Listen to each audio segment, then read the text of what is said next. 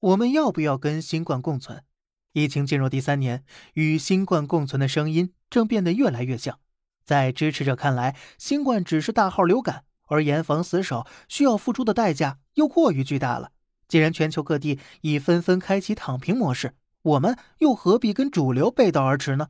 乍一看好像有点道理，但现实呢？我们来看看躺平最彻底的几个国家，以美国和英国为例。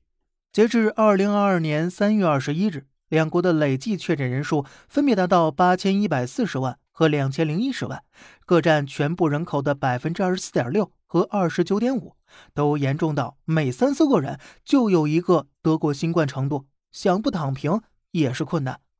而截至同一时间，中国的累计确诊人数仅有四十三万，只占全国人口的万分之三。当然了，经济搞不好，美英政府也是硬不起来。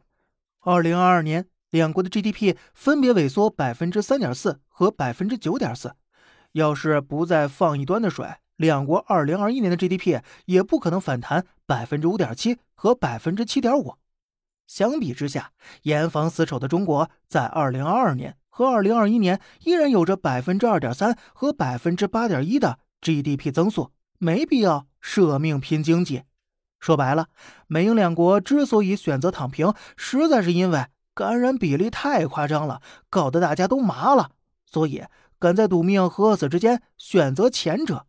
但大家别忘了，人家虽然全民头铁，但医疗资源却是实打实的雄厚。就拿 ICU 床位来说，美国平均每十万人就有三十四张，英国虽比美国差不少，但是每十万人也有六点六张，而中国的数据则是可怜的四点六张。很显然，一旦选择共存，中国一定比英美更容易发生医疗挤兑，进而出现更多重症死亡病例。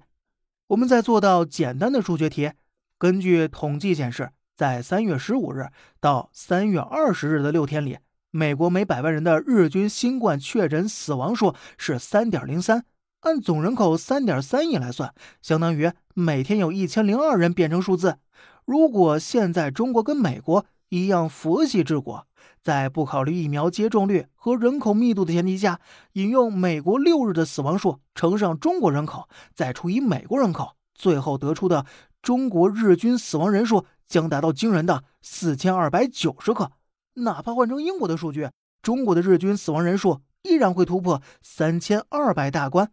考虑到内地加强整体接种率，哪位大哥敢跟新冠共存？就算悍不畏死。也得替家中老人想想吧，否则香港的今天呢，就是内地的明天了。